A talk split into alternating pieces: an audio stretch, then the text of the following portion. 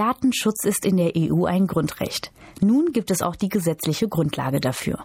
Die Daten werden durch die Datenschutzgrundverordnung, kurz DSGVU, nun sicherer, meint der grünen Europaabgeordnete Jan-Philipp Albrecht. Anders als bisher kriegt der Datenschutz jetzt halt tatsächlich Zähne. Das heißt also, der gilt nicht nur in den Gesetzbüchern, sondern der wird dann auch tatsächlich durchsetzbar. Facebook darf nur noch das speichern, was der User erlaubt. Der Nutzer selbst hat also offiziell das Recht dazu, zu erfahren, was genau mit seinen Daten passiert und was über ihn überhaupt gesammelt wird. Bei Facebook kann er also sein Datenpaket herunterladen und entsprechende Änderungen vornehmen. EU-Justizkommissarin Vera Jourova begrüßt die DSGVO. Sie gibt den Menschen die Chance, ihre Privatsphäre zu kontrollieren.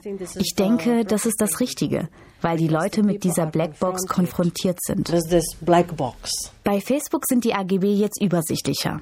Der User kann selbst einstellen, ob er zum Beispiel personalisierte Werbung bekommen möchte. Es ist das Richtige, um den Menschen ihre Entscheidungsfreiheit zurückzugeben, ihr Einverständnis einzuholen, um Daten für einen konkreten Zweck zu nutzen und sie erneut um Einverständnis zu bitten, wenn sich dieser Zweck ändern sollte. Zwar kann der User jetzt die Daten herunterladen, die Facebook über ihn gespeichert hat, ganz transparent ist dieses Datenpaket selbst aber immer noch nicht. Der Nutzer sieht zwar, welche Posts er geliked und kommentiert und welche Fotos er hochgeladen hat, nicht aber, dass Facebook auch sieht, wo er jeden Morgen sein Sandwich kauft, wenn er die Standortaktivierung drin hat. EU-Justizkommissarin Jourova erwartet von der DSGVO, dass der User selbst darüber entscheidet, welche Fußabdrücke er im Internet hinterlässt. Auch wenn man gar nicht bei Facebook ist, weiß das soziale Netzwerk trotzdem sehr viel über einen. Und zwar durch sogenannte Schattenprofile, also Datensammlungen von Menschen ohne Facebook-Account, die trotzdem über Werbetracker und Cookies von Facebook erfasst werden.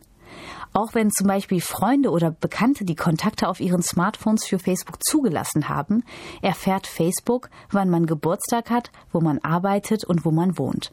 Wer also auf Facebook ist, kann dem Netzwerk offiziell seine Einstimmung zur Verarbeitung seiner Daten geben. Das Phänomen der Schattenprofile wird von der Datenschutzgrundverordnung aber nicht berücksichtigt.